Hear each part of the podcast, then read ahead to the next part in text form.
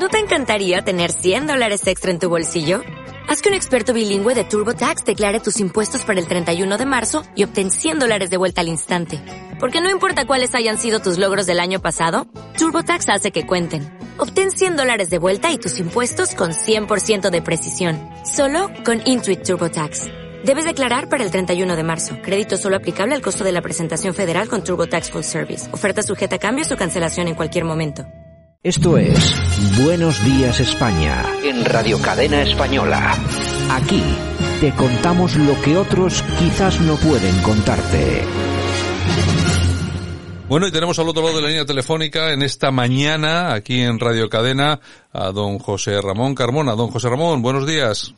Hola, buenos días. Bueno, además que le pillo en el AVE, ¿no? Sí, eh, estamos eh, eh, intentando acercar territorios. Bueno, eso, eso, es, eso es bueno. Bueno, que para todos los que nos escuchan, don José Ramón Carbona, diputado en Andalucía por el Partido Popular, portavoz del PP de Málaga, presidente del Partido Popular de Antequera, y yo creo que es el cargo más importante que puede tener un ciudadano normal, que es ser concejal de su pueblo, de Antequera, ¿no?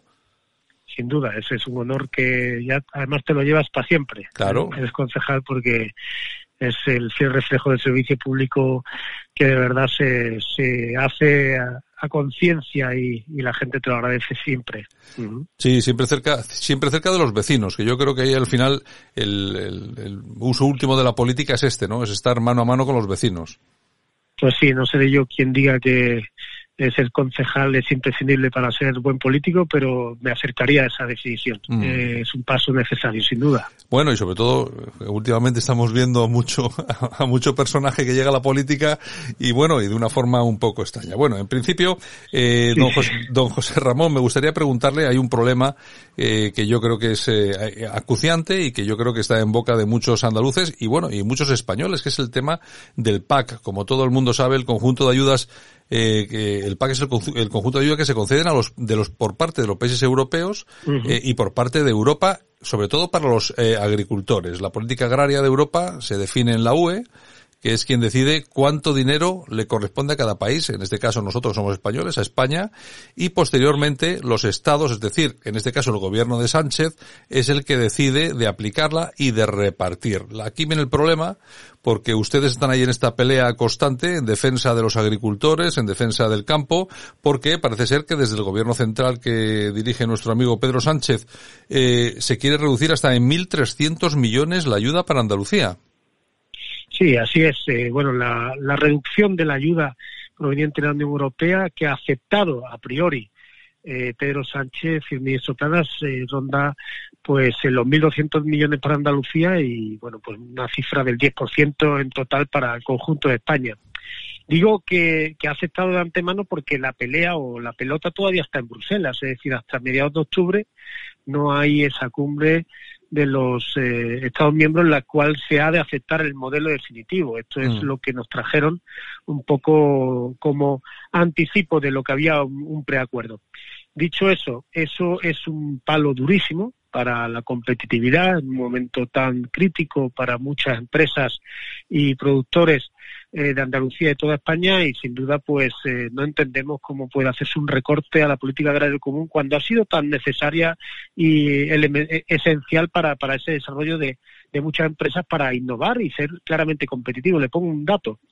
En el primer semestre del año 2020, es decir, estos seis meses primeros del año 2020, en lo cual ya hemos tenido un palo duro por culpa de la pandemia, eh, Andalucía ha batido récord de exportaciones en su serie histórica más de 6.500 millones de euros de exportaciones del sector agroalimentario. Es decir, incluso con la pandemia se sigue exportando más productos de primera calidad de nuestra tierra, Andalucía y de España. Eso significa que, tenemos un sector eh, primario muy competitivo, que ha innovado en los últimos años y que hay que protegerlo ahora mismo más que, más que nada.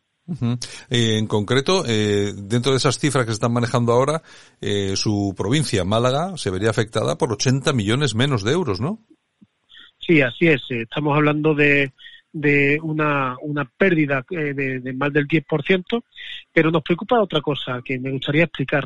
ahora mismo el gobierno de España, digamos, ha bajado los brazos y acepta ese recorte del 10%, pero nos preocupa muchísimo que ahora mismo hay algunos eh, documentos encima de la mesa presentados por el Gobierno de España que podrían provocar que el recorte fuera mucho mayor. Me explico. Eh, pensemos en cualquier municipio de Andalucía del interior en la cual eh, pues eh, hay agricultores que tienen distinta actividad, es decir, pues oye, tienen una tienda pequeñita eh, de comestibles y a la vez con su hermana pues tienen una tierra de olivos heredado de su padre y que evidentemente pues mantienen y que le da un complemento de renta. Bueno, pues ahora el gobierno de España plantea que no puede haber estos agricultores pluriactivos, es decir, que se declare solo una actividad como agricultor genuino, es decir, impediría el acceso a esos fondos a miles y miles de agricultores pequeñitos que son los que garantizan que no haya un abandono del campo y de los pueblos. Eso en primer lugar. También eh, nos amenazan con quitar los derechos históricos que eh, no es eh, más allá que una cuestión no, eh, que claramente ha beneficiado para el reconocimiento de aquellas tierras productivas, es decir, no, no primar el secano por encima de lo productivo, eh, porque al final, eh, evidentemente, el terreno sobre el que se cultiva también es importante evaluarlo en función de cuánto cultiva para hacer más competitivo. Y, y, en tercer lugar, el tema de las regiones productivas, que pretenden rebajarlas de más de 50 que están actualmente a 4. Todos esos factores se están entendiendo en el sector como un ataque claro, sobre todo a Andalucía. Le pongo un ejemplo.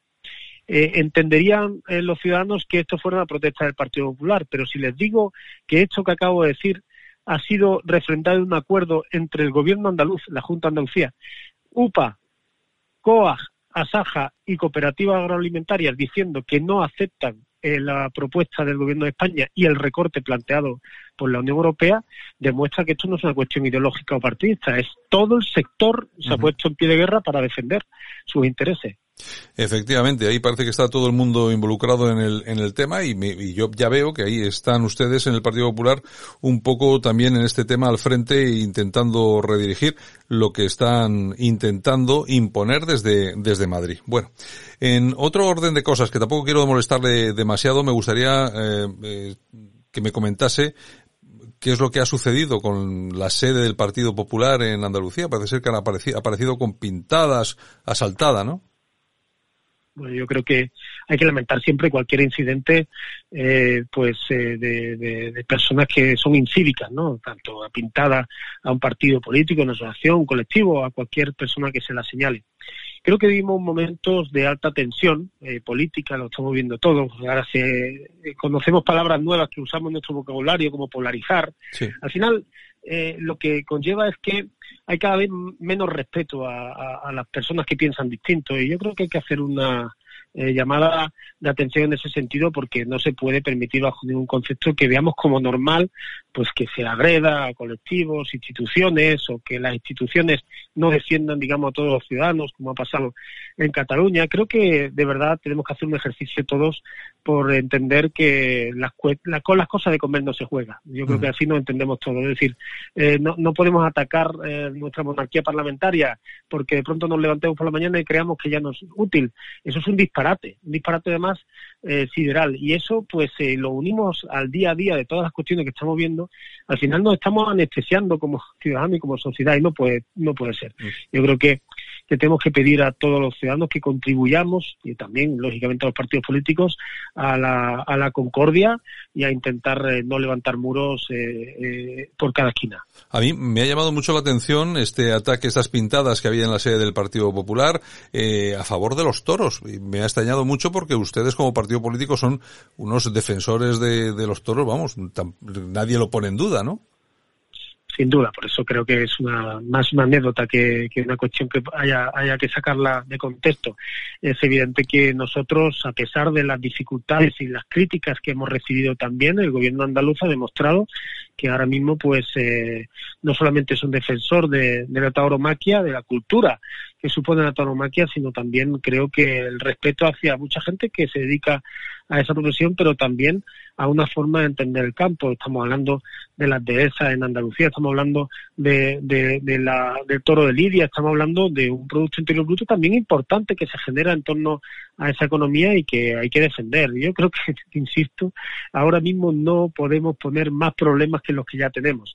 y es verdad que lo están pasando mal todos los artistas, también las personas que entienden su vida eh, poniéndose delante de un toro y el mm. Partido Popular en este caso pues lo tiene claro. Nosotros defendemos la cultura y en la cultura entendemos también que está incluido la, la autoromaquia. eh, don José Ramón, y acabamos ya con una, con una última cosa. Parece ser que está corriendo en redes sociales un bulo sobre las nuevas medidas aprobadas por la Junta de Andalucía para luchar contra la expansión del COVID-19 que afectan sobre todo a esta a, a su comunidad y parece ser que se está difundiendo a través de WhatsApp, están refiriendo exclusivamente, es decir, se refieren a toda Andalucía cuando realmente de lo que están hablando aquí es que hay una serie de medidas que afectan a localidades muy concretas, como en este caso es eh, Casariche, creo que es. Pues sí, que a los ciudadanos en general, eh, la recomendación que, que le haría cualquier eh, persona con, con, cabeza es no hagamos caso a los bulos y cuando recibimos un WhatsApp intentemos contrastarlo porque en la mañana de hoy no sé si entre 15, 20 o 30 grupos, eh, el del cole de mis niños, el del fútbol de mis niños, el de, eh, donde iban circulando este WhatsApp que omitía que eh, lo que había sido pues determinado solamente para un pueblo de más de 800 pueblos de Andalucía. Eh, por tanto, bueno, pues la maldad no tiene límites, pero también nuestra cabeza tiene que ayudarnos a reflexionar sobre que todo lo que recibimos no es cierto y que eh, tenemos que ir enseguida a fuentes contrastadas. Y yo creo que ahí el gobierno andaluz ha reaccionado rápido y ha desmentido claramente un bulo que era a todas luces, pues eso, mentira. Pues don José Ramón Carmona, diputado por Andalucía, portavoz del PP en Málaga y también concejal en Antequera. Un abrazo muy fuerte. Muchas gracias por atender los micrófonos de Buenos Días España en Radio Cadena Española. Un abrazo. Pues muchas gracias de corazón. Escuchas Buenos Días España. Aquí no nos callamos.